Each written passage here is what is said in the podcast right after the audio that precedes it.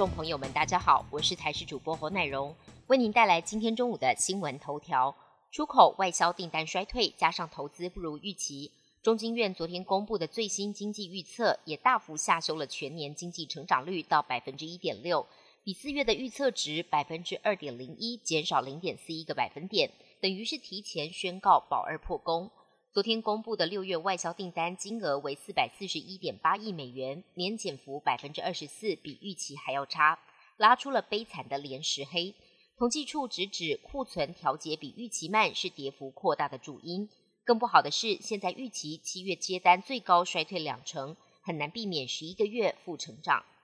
一名八岁男童跟着家人到山上露营，突然遭到虫的侵袭，当下向妈妈求救，喊脚痒，并且猛抓。接着开始爆喘，全身肿了起来，甚至连哭声都开始哭不出来。家人惊觉不对劲，赶紧下山将孩子送急诊，确诊为过敏性休克，紧急给予药物救回一命。急诊科医师心有余悸地表示，如果再延误半个小时，孩子恐怕保不住。母亲自责地回忆，孩子可能是被红火蚁咬到。农委会提醒，万一被红火蚁叮咬后痒得不得了，症状轻微的话，可以先将患部做冰敷的处理。并用肥皂跟清水清洗后，尽速就医。严重的话，有过敏反应就应该立刻就医，不可延误。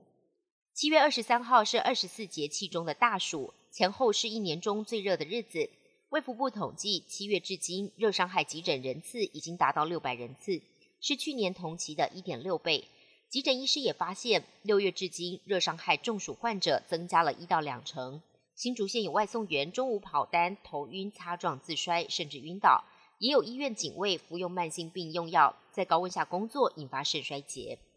外电消息部分，瑞典上个月批准抗议人士焚烧可兰经，此举激怒了伊拉克的民众，愤而冲进瑞典驻巴格达大使馆。没想到瑞典二十号又批准了类似的活动，这次让伊拉克更为不满，大批的示威者冲进瑞典大使馆放火。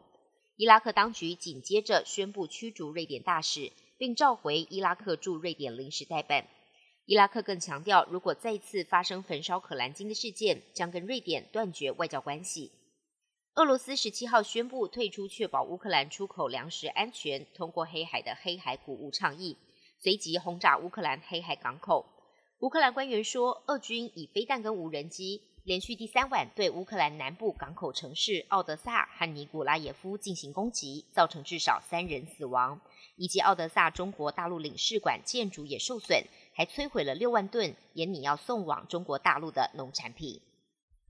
麦当劳是人人都喜爱的素食店，当中所贩售的麦克鸡块也深受民众爱戴。不过，美国佛州有一名年仅四岁的女童，因为不慎被鸡块烫伤，导致留下了难看的疤痕，父母愤而提告，表示麦当劳及特许营运商老板没有警告顾客热食的危险，没有对员工进行适当的培训，而且食物的烹调温度也超出了必要的程度。